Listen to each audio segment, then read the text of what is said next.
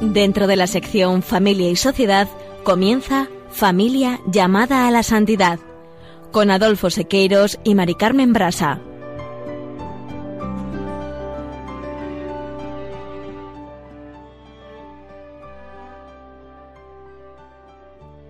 Muy buenas tardes, queridos oyentes de Radio María, familia de María. Bienvenidos al programa Familia llamada a la Santidad. Muy buenas tardes, queridos oyentes. Con alegría compartimos una tarde más con ustedes este programa de Familia llamada a la Santidad. En el programa del día de hoy vamos a reflexionar sobre la Eucaristía. La Eucaristía que nos transforma y nos asemeja a aquel a quien recibimos, Jesucristo. La Eucaristía es la que nos hace más fuertes y santos y nos lleva a una vida llena de obras de caridad. Para ello, utilizaremos como referencia el texto publicado por el Movimiento Equipos de Nuestra Señora, Matrimonio Santo, Alegría de la Iglesia, Testimonio para el Mundo y a la luz del Evangelio. En la sección Familia Semilla de Santidad, Juana Julise que presentarán el modelo de vida de la familia de San Basilio Magno, fiesta que acaba de celebrarse el pasado 2 de enero quien vivió en el siglo IV, y que es uno de los padres de la Iglesia de mayor influencia en las órdenes monásticas. Bien, en su camino de entrega al Señor y a los hermanos se observa la huella de una familia tan profundamente cristiana que en tres generaciones cuenta al menos con cinco santos. Y como tantas veces comentamos, la familia como iglesia doméstica, cuando lo es de verdad, actúa calladamente bajo el amor de Dios hacia y desde todos sus componentes, y así, claro es, pues alcanza maravillosos frutos de santidad. No os perdáis su ejemplo de vida. Permanezca en sintonía, permanezca con nosotros en Radio María.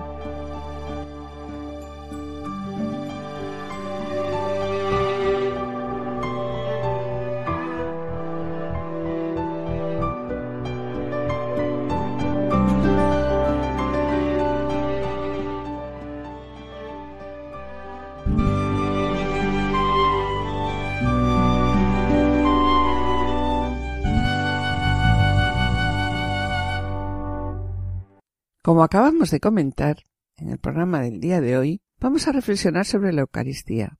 La Eucaristía que nos transforma y nos asemeja a aquel a quien recibimos, Jesucristo. La Eucaristía que nos hace más fuertes y santos y nos lleva a una vida llena de obras de caridad.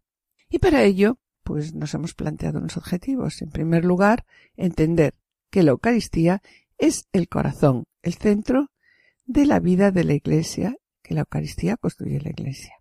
Y a continuación, comprender que en la Eucaristía está el secreto y la fuerza de la santidad. Comprender que la Eucaristía no puede separarse de la vida concreta de la persona, del matrimonio y de la familia para concienciarnos que toda nuestra vida debe ser Eucaristía. Para ello utilizaremos como referencia, como venimos haciendo a lo largo de este curso, el texto publicado por el Movimiento Equipos de Nuestra Señora, Matrimonio Santo, Alegría de la Iglesia, Testimonio para el Mundo, y a la luz del Evangelio, la Constitución Dogmática Lumen Gentium del Concilio Vaticano II, Eclesia de Eucaristía de Juan Pablo II. Bien, pues comienza el texto Matrimonio Santo, Alegría de la Iglesia, recordando lo que dice el Vaticano II, que la Eucaristía es la fuente y cumbre de toda la vida cristiana, en la medida en que es la unión con la vida de Cristo la que transforma la vida del hombre. Por tanto, en la Eucaristía está contenido todo el tesoro espiritual de la Iglesia, es decir, el propio Cristo, nuestra Pascua y pan vivo que da a los hombres la vida mediante su carne vivificada y vivificadora por el Espíritu Santo. Recibir a Jesús en la Eucaristía nos impulsa a transformarnos en Él, a conformarnos con Él, pues, como nos dice el Evangelio, ¿no? El que come mi carne y bebe mi sangre habita en mí y yo en él. Y este texto recuerda lo que señala el Papa Francisco. Nutrirse la Eucaristía significa dejarse transformar en aquello que recibimos. Por eso, Adolfo, cada vez que recibimos la Eucaristía nos parecemos más a Jesús, nos transformamos más en Jesús. En fin, nos convertimos en aquello que recibimos. Sobre ello, Juan Pablo II, en Eclesia de Eucaristía, nos alentaba diciendo que la Eucaristía es la fuente de nuestra santidad. La Eucaristía está colocada en el centro de la vida eclesial porque la Iglesia vive del Jesús Eucarístico, por él está alimentada y por él es iluminada. Como afirma el Papa Francisco, la Eucaristía ocupa un lugar central en la Iglesia porque es precisamente ella la que construye la Iglesia. Y el Sínodo de los Obispos sobre la Eucaristía añade también que la Eucaristía es fuente y cumbre de la vida y de la misión de la Iglesia, y es porque la Iglesia vive de la Eucaristía desde sus orígenes. En ella encuentra la razón de su existencia, la fuente inagotable de su santidad, la fuerza de la unidad y el vínculo de la comunión, el vigor de su vitalidad evangélica, el comienzo de su acción evangelizadora, la fuente de la caridad y el impulso de la promoción humana. Por eso, el domingo es el día del Señor, un día santo para nosotros los católicos, pues es santificado por la celebración eucarística, presencia viva del Señor entre nosotros y para nosotros. Y por tanto, ¿no, Adolfo? La misa es la que hace que el domingo sea cristiano. ¿no? Sí, el domingo cristiano gira en torno a la misa. ¿Qué clase de domingo es para un cristiano aquel en el que falta el encuentro con el Señor? Sí, y nos dice también, todo es don y tarea. Comulgar a Cristo es una gracia, un don, y parecerse a Él es una tarea. Esta es la lógica más clara, ¿verdad?, del camino de santidad. De santidad sí.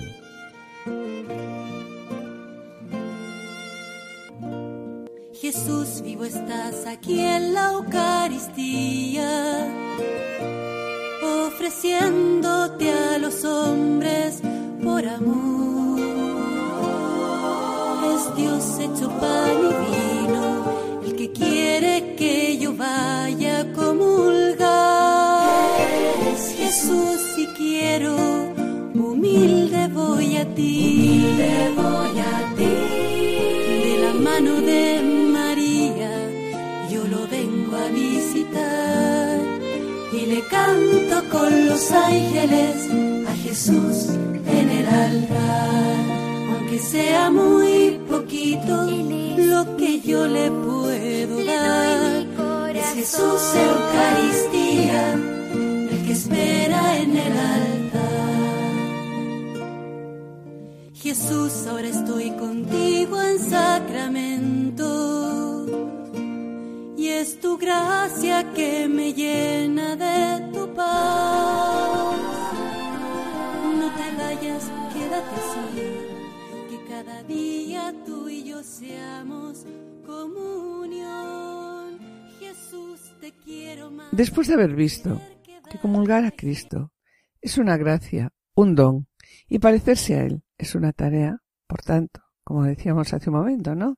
Todo es don y tarea y que esta es la lógica más clara del camino de santidad, nos planteamos una pregunta. ¿Existe relación entre el sacramento de la Eucaristía y el sacramento del matrimonio? ¿Cómo explicaríamos esta relación? Y bueno, para ello acudimos al Catecismo de la Iglesia Católica, que en el apartado 1621 recuerda que en la Eucaristía se realiza el memorial de la nueva alianza en la que Cristo se unió para siempre a la Iglesia, su esposa amada, por la que se entregó. Y también continúa diciendo el catecismo. Es conveniente que los esposos sellen su consentimiento en darse el uno al otro mediante la ofrenda de sus propias vidas, uniéndose a la ofrenda de Cristo por su Iglesia, hecha presente en el sacrificio eucarístico y recibiendo la Eucaristía. ¿Para qué? comulgando en el mismo cuerpo y en la misma sangre de Cristo, formen un solo cuerpo en Cristo. Claro, al comulgar los esposos y después del perdón, como acabas de comentar, eh, comulgando en el mismo cuerpo y en la misma sangre de Cristo, forman un solo cuerpo en Cristo. Sí, y sobre ello, el directorio de la Iglesia Católica en el punto en el que trata el tema Eucaristía y matrimonio también lo afirma. diciendo que la esponsalidad del amor de Cristo es máxima en el momento en que por su entrega corporal de la cruz hace a su iglesia cuerpo suyo, de modo que son una sola carne. Este misterio esponsal se renueva en la Eucaristía. Y así, en el don eucarístico, los esposos descubren y hacen suyo el amor esponsal de Cristo. Por esto, la participación en la celebración eucarística es la mejor escuela y alimento de amor conyugal y el culmen de toda comunión familiar. Y sobre ello, la Gaudete Sultate propone que el encuentro con Jesús en la Escritura nos lleva a la Eucaristía, donde esa misma palabra alcanza su máxima eficacia, porque es presencia real del que es la palabra viva. Es el mismo Cristo quien se ofrece. Y cuando lo recibimos en la comunión, cuando recibimos a Cristo en la comunión, renovamos nuestra alianza con Él y le permitimos que realice más y más su obra transformadora. Quien se acerca al cuerpo y sangre de Cristo, el texto Matrimonio Santo Alegría a la Iglesia afirma que no puede al mismo tiempo ofender a aquel mismo cuerpo provocando escandalosas divisiones y discriminaciones entre sus miembros. Sobre ello, la Moris Leticia expone con preocupación que, en esta línea, es conveniente tomar muy en serio un texto bíblico que suele ser interpretado fuera de contexto o de una manera muy general, con lo cual se puede descuidar su sentido más inmediato y directo que es marcadamente social. Se trata del texto 1 Corintios 11, 17, 34, donde San Pablo se enfrenta a una situación vergonzosa en la comunidad. Allí vemos como algunas personas acomodadas tendían a discriminar a los pobres, y esto se producía incluso en la comida que acompañaba a la celebración de la Eucaristía. Mientras los ricos gustaban sus manjares, los pobres se quedaban mirando y sin tener que comer. Así, uno pasa hambre, el otro está borracho. ¿No tenéis casas donde comer y beber? ¿O tenéis en tan poco a la Iglesia de Dios que humilláis a los pobres? Y sobre lo que acabas de comentar, sobre el carácter personal, eclesial y social, sobre todo sobre el carácter social de la Eucaristía, la Moris Leticia expone que la Eucaristía reclama la integración en un único cuerpo eclesial. Quien se acerca al cuerpo la sangre de Cristo no puede al mismo tiempo ofender a este mismo cuerpo, provocando escandalosas divisiones o discriminaciones entre sus miembros. Se trata, pues, de discernir el cuerpo del Señor, de reconocerlo con fe y caridad, tanto en los signos sacramentales como en la comunidad. De otro modo, esa persona se come y se bebe, como nos dice el texto, la propia condenación. Y continúa la amor y Leticia. Este texto bíblico es una seria advertencia para las familias que se encierran en su propia comodidad y se aíslan pero más particularmente para las familias que permanecen indiferentes ante el sufrimiento de las familias pobres y más necesitadas. La celebración eucarística se convierte así en una constante llamada para que cada cual se examine, en orden a abrir las puertas de la propia familia a una mayor comunión con los descartables de la sociedad, y entonces, sí, recibir el sacramento del amor eucarístico que nos hace un solo cuerpo. No hay que olvidar tampoco, Adolfo, que la mística del sacramento tiene un carácter social. Cuando quienes comulgan se resisten a dejarse impulsar a un compromiso con los pobres y sufrientes, o consienten distintas formas de división, de desprecio, de iniquidad, la Eucaristía pues es recibida indignamente. En cambio, las familias que se alimentan de la Eucaristía con adecuada disposición refuerzan su deseo de fraternidad, su sentido social y su compromiso con los más necesitados. La comunidad, continúa el documento diciendo, está llamada a crear ese espacio teologal en el que se puede experimentar la presencia mística del Señor resucitado. Compartir la palabra, celebrar juntos la Eucaristía nos hace a todos más hermanos y nos va convirtiendo en una comunidad santa y misionera. Y continúa Francisco diciendo que la palabra de Dios nos invita claramente a afrontar las asechanzas del diablo y detener las flechas incendiarias del maligno. No son palabras románticas porque nuestro camino hacia la santidad es también una lucha constante. Quien no quiera reconocerlo se verá expuesto al fracaso o a la mediocridad. Y para el combate, Adolfo, tenemos las armas poderosas, así nos dice la Gaudete Sultate, que el Señor nos da. ¿Y cuáles son estas armas? La fe que se expresa en la oración, la meditación de la palabra, la celebración de la misa, la adoración eucarística, la reconciliación sacramental y también las obras de caridad, la vida comunitaria y el empeño misionero. Así como el cuerpo tiene muchos miembros y sin embargo es solamente uno. Así también fuimos bautizados en un solo espíritu para formar un solo cuerpo, el cuerpo de Cristo. Y si el pie dijera, como no soy mano, no soy del cuerpo, ¿acaso por eso no seguiría siendo parte de él? Y si todo el cuerpo fuera ojo, ¿dónde estaría el oído si fuera oído?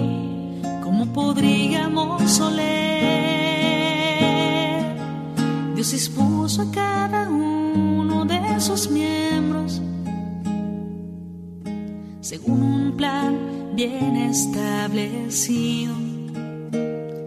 Porque si todos fueran un solo miembro.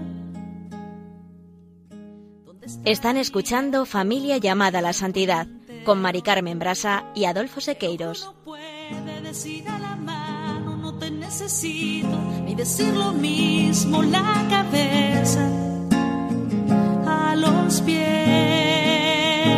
Más aún los miembros que parecen débiles, más necesarios son para el cuerpo y los menos dignos adornamos más bien. Y si un miembro sufre, todos sufren. Y si un miembro lo honran, todos se alegran. El cuerpo de Cristo formamos nosotros.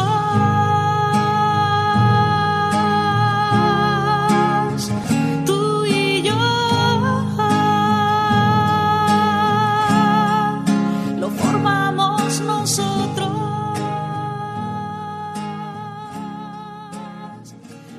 Tenéis una gran ventaja, los laicos del siglo XX, de la cual parece que no os dais cuenta, dice el padre Cafarel.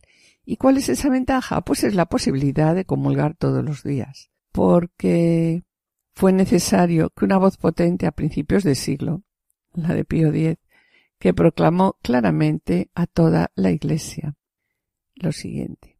Cuando Cristo nos manda pedir nuestro pan de cada día en la oración, debemos comprender, y así todos los padres de la Iglesia así nos lo enseñan también, que no es tanto el pan material el que le pedimos, sino el pan eucarístico, el que debe ser recibido cada día. La Eucaristía tiene un lugar central en la vida cristiana, pero no debe quedar aislada de otros elementos de esa vida cristiana, los cuales nos preparan el terreno a otros para que fructifiquen. Y también añade, me contentaré con mencionar tres de una importancia enorme. El cultivo de la fe, particularmente a través de un contacto habitual con la palabra de Dios, la oración y el amor al prójimo, un amor al mismo tiempo vivo y eficaz. Y continúa diciendo, enseguida las protestas. No habla en serio, no conoce nuestra vida de laicos. ¿Cómo voy a ir a misa diario? Sí, y yo les diría, dice Cafarel, lo que yo sé es que no hay cristianos de segunda. Bien, también conozco algunos cristianos perfectamente normales que consideran que las necesidades vitales del espíritu no son menos que las del cuerpo y por tanto no pueden ser obviadas sin un grave peligro. Pero es que estoy convencido de que podríamos esperar un futuro magnífico para nuestra comunidad cristiana si por fin se llegara a comprender que la misa y la comunión diaria son el régimen normal del cristiano, que dispensarse de, ella sin razón válida es dar prueba de un tremendo desconocimiento de este prodigioso don de amor divino que es la Eucaristía. Y añade, veríamos multiplicarse las vocaciones sacerdotales y religiosas, que alimentadas por la Eucaristía, esas almas van a aspirar a un don cada vez más total. Asistiríamos a una inesperada fecundidad de los movimientos de católicos. Y el sacramento del matrimonio sobreactivado por su conexión a la Eucaristía daría un máximo efecto de fidelidad, pureza y santidad conyugal. Como vemos, estas palabras del Papa Francisco y del Padre Cafarel, y así lo presenta el texto publicado por el Movimiento Equipos de Nuestra Señora, Matrimonio Santo, Alegría de la Iglesia, no dudan en afirmar que la Eucaristía es el centro y la raíz de la vida espiritual del cristiano. Es el alimento espiritual de nuestro camino hacia Dios. Es el medio más poderoso para nuestra santificación, ya que por la Eucaristía nos unimos con el Santo y somos transformados en Él, asumimos la imagen y semejanza del Señor. En la Eucaristía está el secreto de la santidad. La unión con Jesucristo en la Eucaristía es lo que nos mueve y nos empuja a la santidad personal, conyugal y familiar, a la vivencia comunitaria de la fe y al dinamismo apostólico. Sí, y por eso que tanto el Papa Francisco como todos los papas y también el Padre Cafarel insisten en la participación frecuente en el misterio eucarístico, porque es donde encontramos la energía espiritual que precisamos como discípulos misioneros de Jesucristo en el cumplimiento del mandamiento del amor. ¿Qué invitación nos dan? La invitación es que seamos hombres y mujeres eucarísticos. Y también nos recuerdan que la Eucaristía para que sea realmente Eucaristía, no se puede separar de nuestra vida real, de la vida concreta, de lo cotidiano, de la persona, del matrimonio y de la familia. La Eucaristía también nos empuja a salir a la vida real, a la vida humana, en dirección a los más necesitados de la sociedad y en dirección al prójimo. La Eucaristía también tiene un carácter social, como hemos visto, ser hombre o mujer eucarísticos. Y comulgar a Cristo es vivir como Él vivió en medio de los hombres. Y continúa diciendo el texto. Toda la vida de Jesucristo fue eucarística porque hizo la voluntad del Padre ofreciendo la vida en abundancia para todos.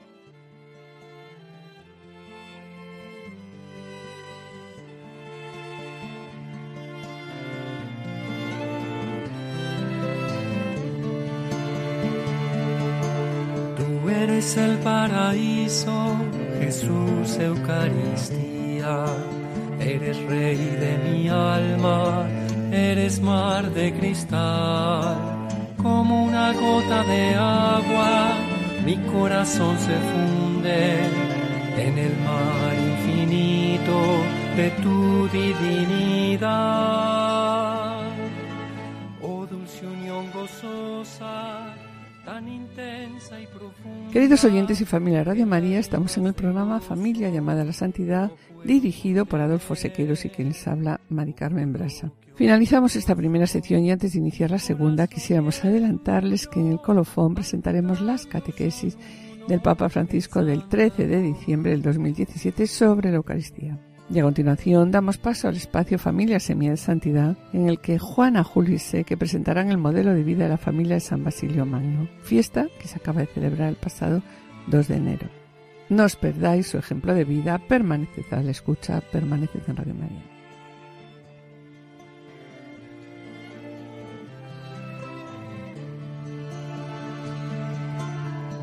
Eres el paraíso, Jesús Eucaristía, eres rey de mi alma, eres mar de cristal, como una gota de agua, mi corazón se funde en el mar infinito de tu divinidad.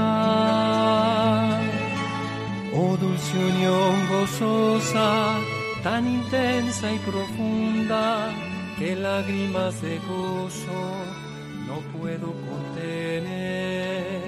Oh coloquio amoroso, mi corazón. Familia, semilla de santidad. Queridos oyentes de Radio María, en esta ocasión el aprendizaje de la santidad como una semilla que da fruto abundante en el seno de la familia nos ofrece el ejemplo extraordinario de San Basilio Magno, quien vivió en el siglo IV y es uno de los padres de la Iglesia de mayor influencia en las órdenes monásticas. En su camino de entrega al Señor y a los hermanos se observa la huella de una familia tan profundamente cristiana que en tres generaciones cuenta al menos con cinco santos. Conozcamos, pues, su historia.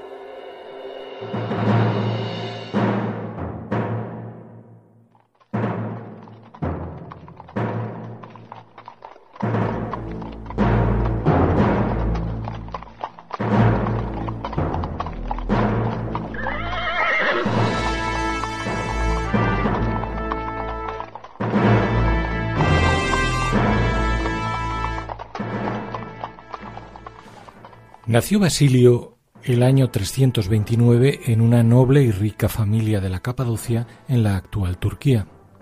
Antes del nacimiento del santo, sus abuelos sufrieron las terribles persecuciones del emperador Diocleciano contra los cristianos y debieron ocultarse en las montañas durante siete años.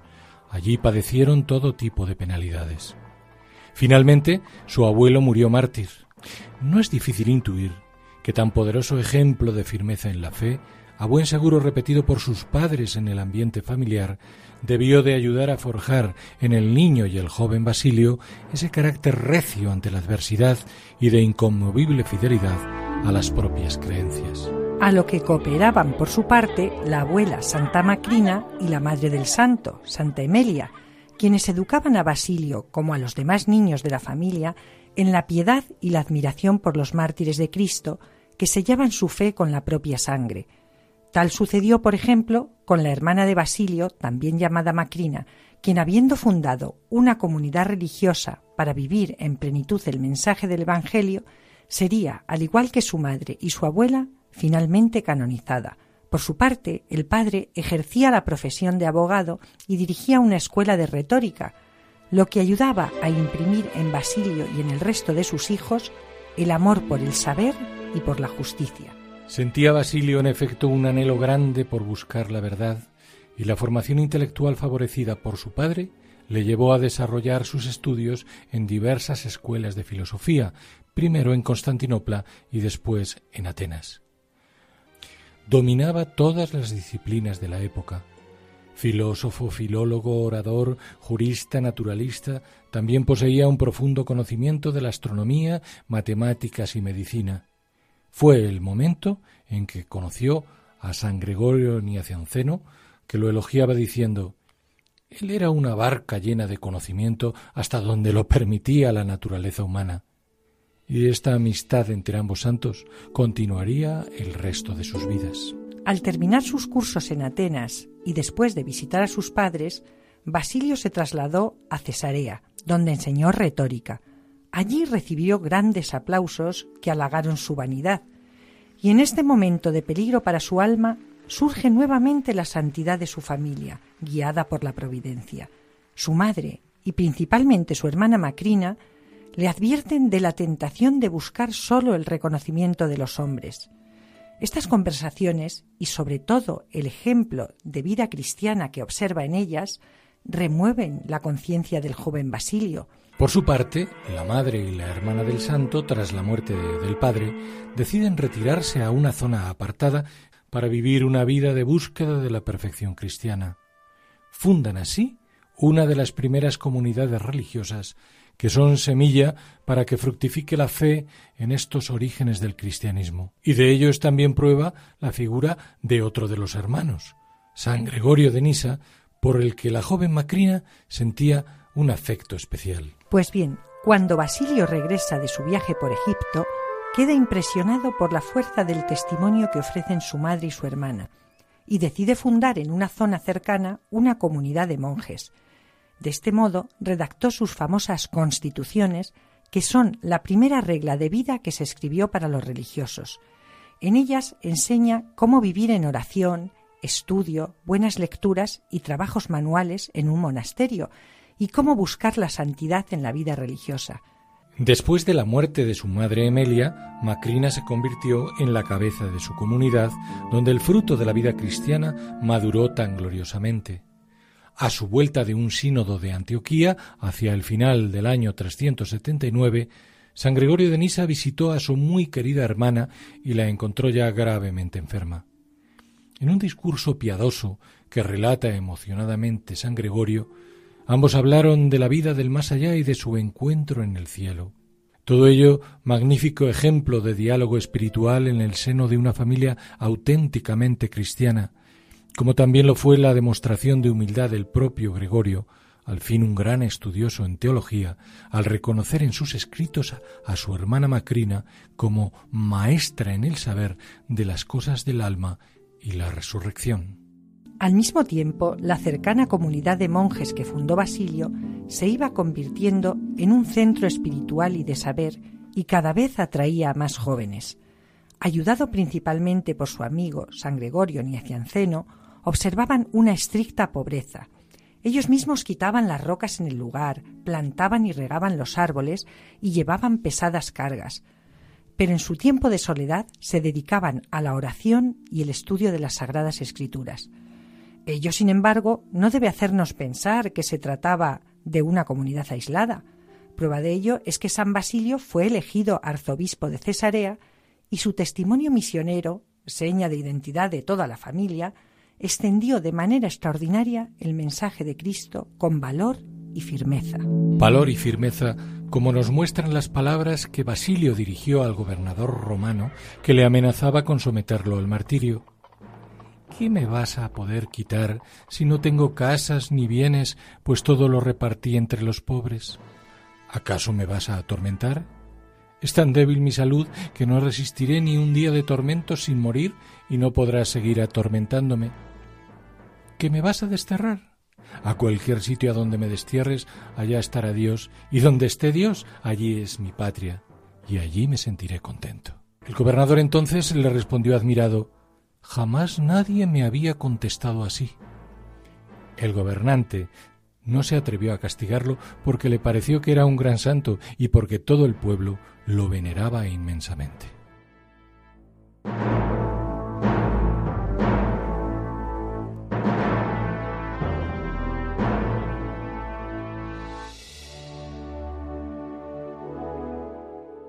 Ahora sí su elocuencia, como un día le habían amonestado su madre y su hermana, estaba al servicio del amor a Dios y no al de su vanidad.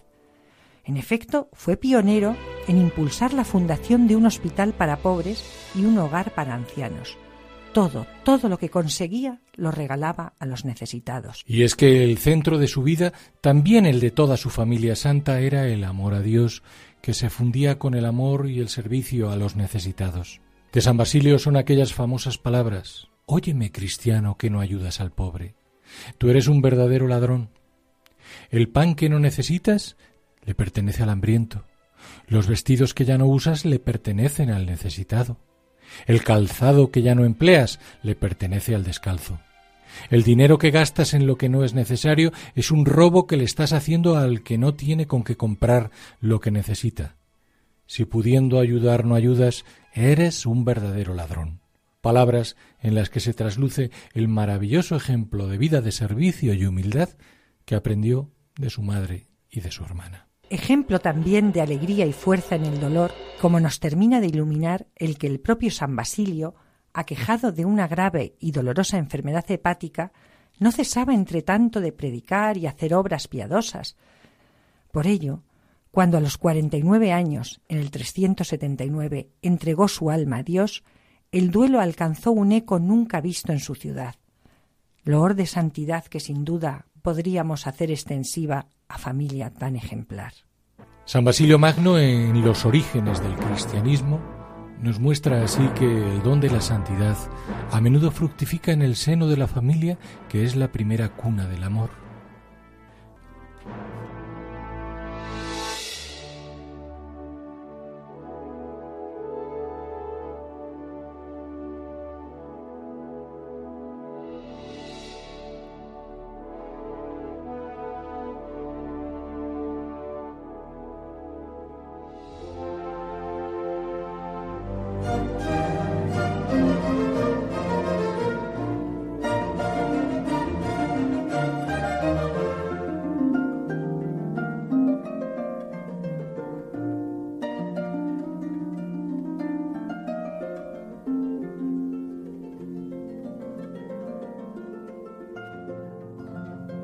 Queridos oyentes y familia de Radio María, estamos en el programa Familia llamada la Santidad, dirigido por Adolfo Sequeiros y quien les habla, Mari Carmen Brasa.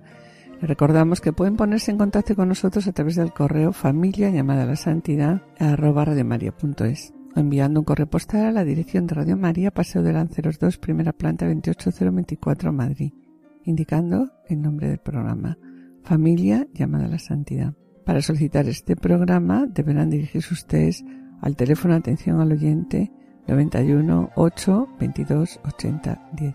También pueden escuchar nuestro programa a través de podcast, entrando en la página web de Radio María, www.radiomaria.es, y podrán descargarlo en su ordenador para archivarlo o escucharlo a la hora que ustedes deseen. Y bien, mis queridos oyentes, gracias por los correos que enviáis al programa. Intentaremos contestarlos puntualmente. Sabéis, como os decimos siempre, que vuestras palabras son de gran ayuda para todos nosotros, porque sabemos que el trabajo lo lleva Cristo y su Espíritu, y nosotros solo somos siervos inútiles que intentamos hacer lo que tenemos que hacer.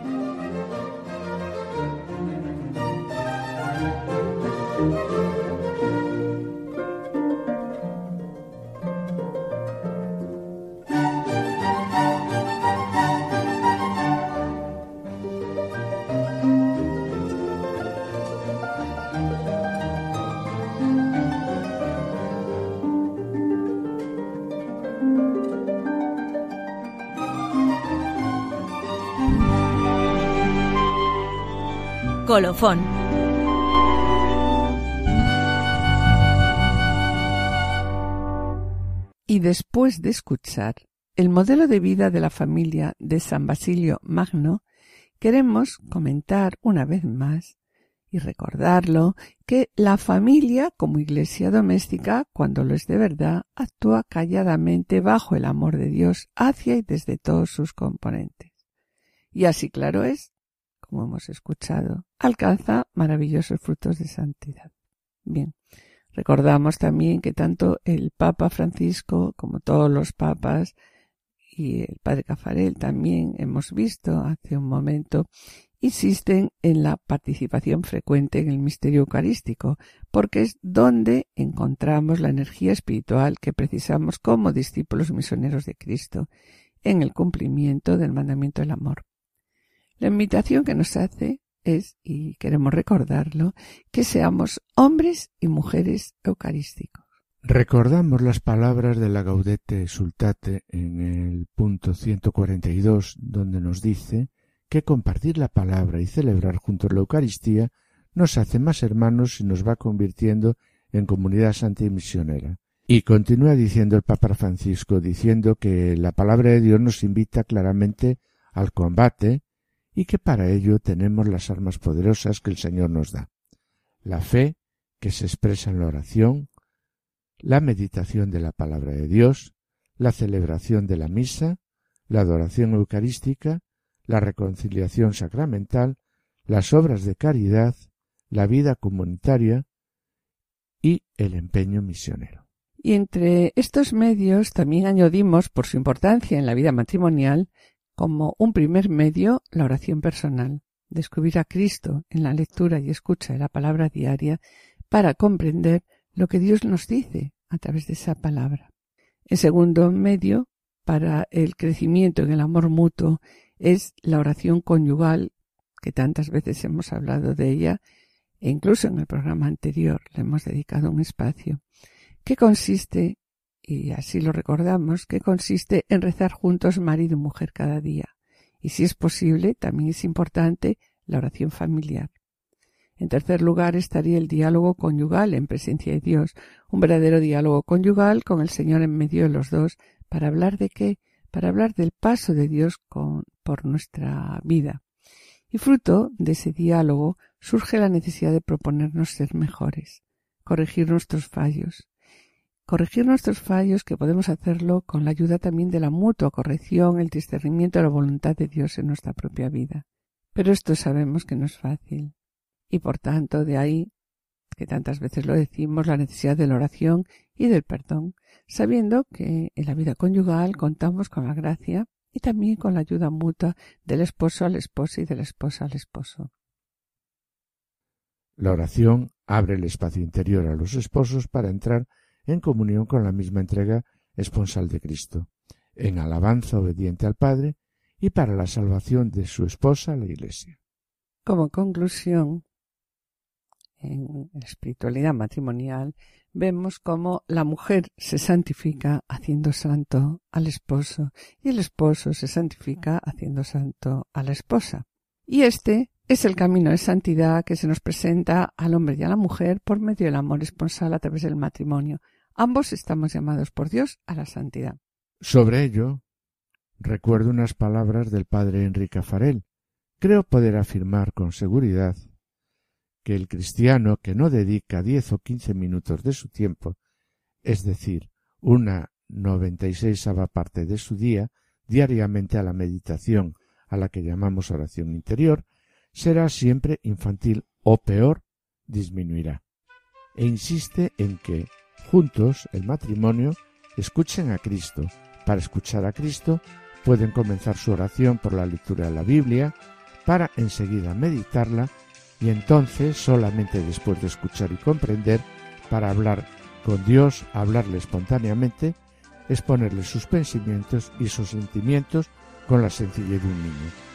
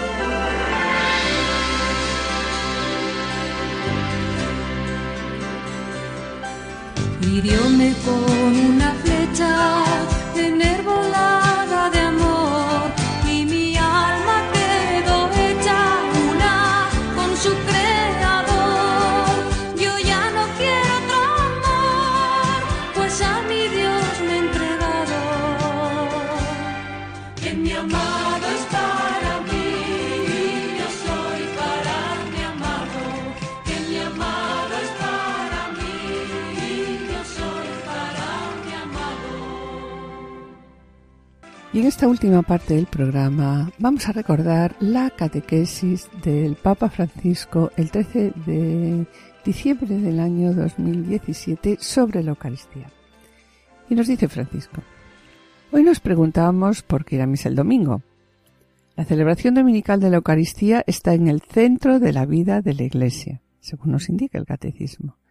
Nosotros, cristianos, vamos a misa el domingo para encontrar al Señor resucitado, o mejor aún, para dejarnos encontrar por Él, escuchar su palabra, alimentarnos en su mesa, y así convertirnos en iglesia, es decir, en su cuerpo místico viviente en el mundo. Lo entendieron desde primera hora los discípulos de Jesús, los que celebraron el encuentro eucarístico con el Señor en el día de la semana que los hebreos llaman el primero de la semana y los romanos el día del sol, porque en ese día Jesús había resucitado de entre los muertos y se había aparecido a los discípulos, hablando con ellos, comiendo con ellos y dándolos, dándoles eh, el Espíritu Santo, como así nos eh, dicen Mateo, Marcos, Lucas y Juan.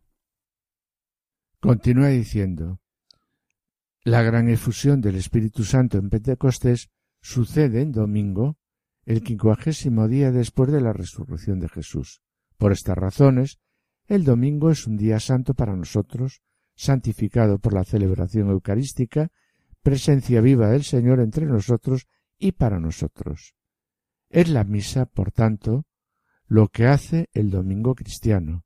El domingo cristiano gira en torno a la misa. ¿Qué domingo es para un cristiano el que le falta el encuentro con el Señor? También dice, hay comunidades cristianas en las que desafortunadamente no pueden disfrutar de la misa cada domingo. Sin embargo, también éstas, en ese día santo, están llamadas a recogerse en oración en el nombre del Señor, escuchando la palabra de Dios y manteniendo vivo el deseo de la Eucaristía. Algunas sociedades seculares han perdido, es una pena, ¿no? Han perdido el sentido cristiano del domingo iluminado por la Eucaristía. Y nos dice, es una lástima todo esto. En estos contextos es necesario reanimar esta conciencia para recuperar el significado de la fiesta, el significado de la alegría, de la comunidad parroquial, de la solidaridad, del reposo que restaura el alma y el cuerpo. De todos estos valores, la Eucaristía es la maestra, domingo tras domingo. Por eso, el Concilio Vaticano II quiso reafirmar que el domingo es el día de la fiesta primordial que debe ser propuesto e inculcado en la piedad de los fieles, de modo que se convierta también en día de alegría y de abstención de trabajos. Sí, y aquí el Papa nos recuerda que la abstención dominical del trabajo no existía en los primeros siglos, es una aportación específica del cristianismo. Por tanto, por tradición bíblica, los judíos descansan el sábado, mientras que en la sociedad romana no estaba previsto descansar un día semanal de los trabajos serviles, y fue el sentido cristiano de vivir como hijos y no como esclavos, animado por la Eucaristía, el que hizo del domingo el día del reposo, pues que es algo casi universalmente respetado. Sin Cristo estamos condenados a estar dominados por el cansancio de lo cotidiano, con sus preocupaciones y por el miedo al mañana. El encuentro dominical con el Señor nos da la fuerza para vivir el hoy con confianza y coraje, y para ir adelante con esperanza. Por eso, nosotros cristianos vamos a encontrar al Señor el domingo en la celebración eucarística. Y continúa recordando el texto que la comunión eucarística con Jesús resucitado y vivo para siempre anticipa el domingo sin atardecer, cuando ya no hay fatiga, ni dolor, ni luto, ni lágrimas, sino solo alegría de vivir plenamente y para siempre con el Señor. También de este bendito reposo nos habla la misa el domingo, enseñándonos en el fluir de la semana a confiarnos en las manos del Padre que está en los cielos. ¿Qué podemos responder? Nos dice aquí Francisco, a quien dice que no hay que ir a misa, ni siquiera el domingo, porque lo importante es vivir bien y amar al prójimo. Es cierto, es cierto que la calidad de la vida cristiana se mide por la capacidad de amar, como dijo Jesús. En eso conoceréis todos que sois discípulos míos, si os tenéis amor los unos a los otros. Pero, ¿cómo podemos practicar el Evangelio sin sacar la energía necesaria para hacerlo un domingo después de otro, en la fuente inagotable de la Eucaristía? No vamos a misa, nos dice, para dar algo a Dios, sino para recibir de Él aquello de lo que realmente tenemos necesidad. Lo recuerda la oración de la Iglesia, casi se dirige a Dios cuando, le cuando dice, Tú no tienes necesidad de nuestra alabanza, pero por un regalo de tu amor llámanos para darte las gracias. Nuestros signos de bendición no alimentan tu grandeza, pero nos dan la gracia que nos salva. En conclusión, ¿por qué ir a misa el domingo? No es suficiente responder que es un precepto de la Iglesia. Esto ayuda a preservar su valor pero, solo ¿verdad? ello sí eso solo no es suficiente nosotros cristianos tenemos necesidad de participar en la misa dominical porque sólo con la gracia de Jesús con su presencia viva en nosotros y entre nosotros podemos poner en práctica su mandamiento y a ser sus testigos creíbles.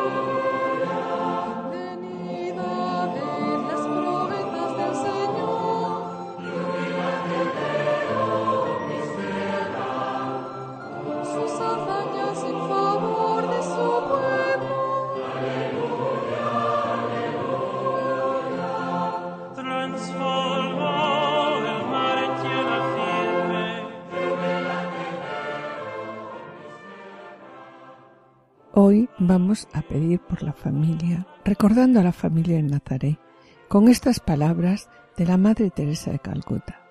Padre Celestial, nos has dado un modelo de vida en la Sagrada Familia en Nazaret. Ayúdanos, ayúdanos, Padre amado, a hacer de nuestra familia otro Nazaret donde reine amor, paz y alegría. Que nuestra familia, te pedimos, sea profundamente contemplativa, intensamente eucarística y vibrante con alegría. Ayúdanos también a permanecer unidos por la oración en familia en los momentos de gozo y también en los momentos de dolor. Enséñanos, enséñanos a ver a Jesús en los miembros de nuestra familia, especialmente en los momentos de angustia. Y ayúdanos, así te pedimos, a sobrellevar las obligaciones familiares de una manera santa. Que nos amemos más y más unos a otros cada día, como Dios nos ama cada uno de nosotros. Y ayúdanos, Señor. Ayúdanos a perdonarnos mutuamente nuestras faltas como tú perdonas nuestros pecados. Ayúdanos, oh Padre amado, a recibir todo lo que nos das y a dar todo lo que quieres recibir, siempre con una sonrisa. Amén.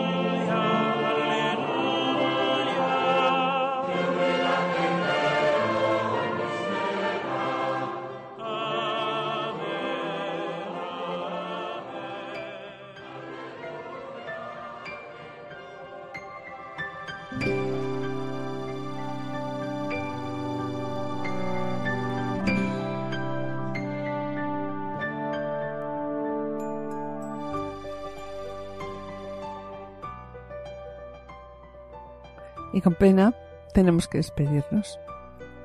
En el programa del día de hoy hemos reflexionado sobre la Eucaristía, la Eucaristía que nos transforma y nos asemeja a aquel a quien, recibimos, Jesucristo, la Eucaristía que es la que nos hace más fuertes y santos y nos lleva a una vida llena de obras de caridad.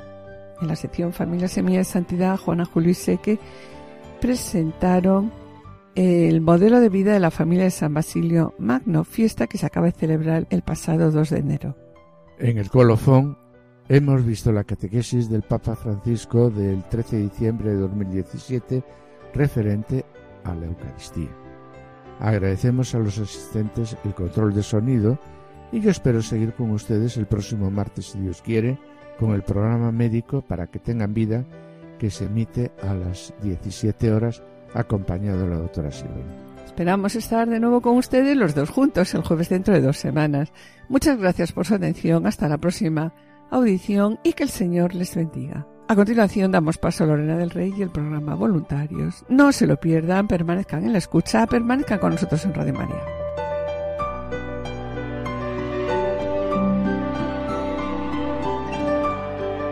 Han escuchado Familia llamada a la santidad con Adolfo Sequeiros y Mari Carmen Brasa.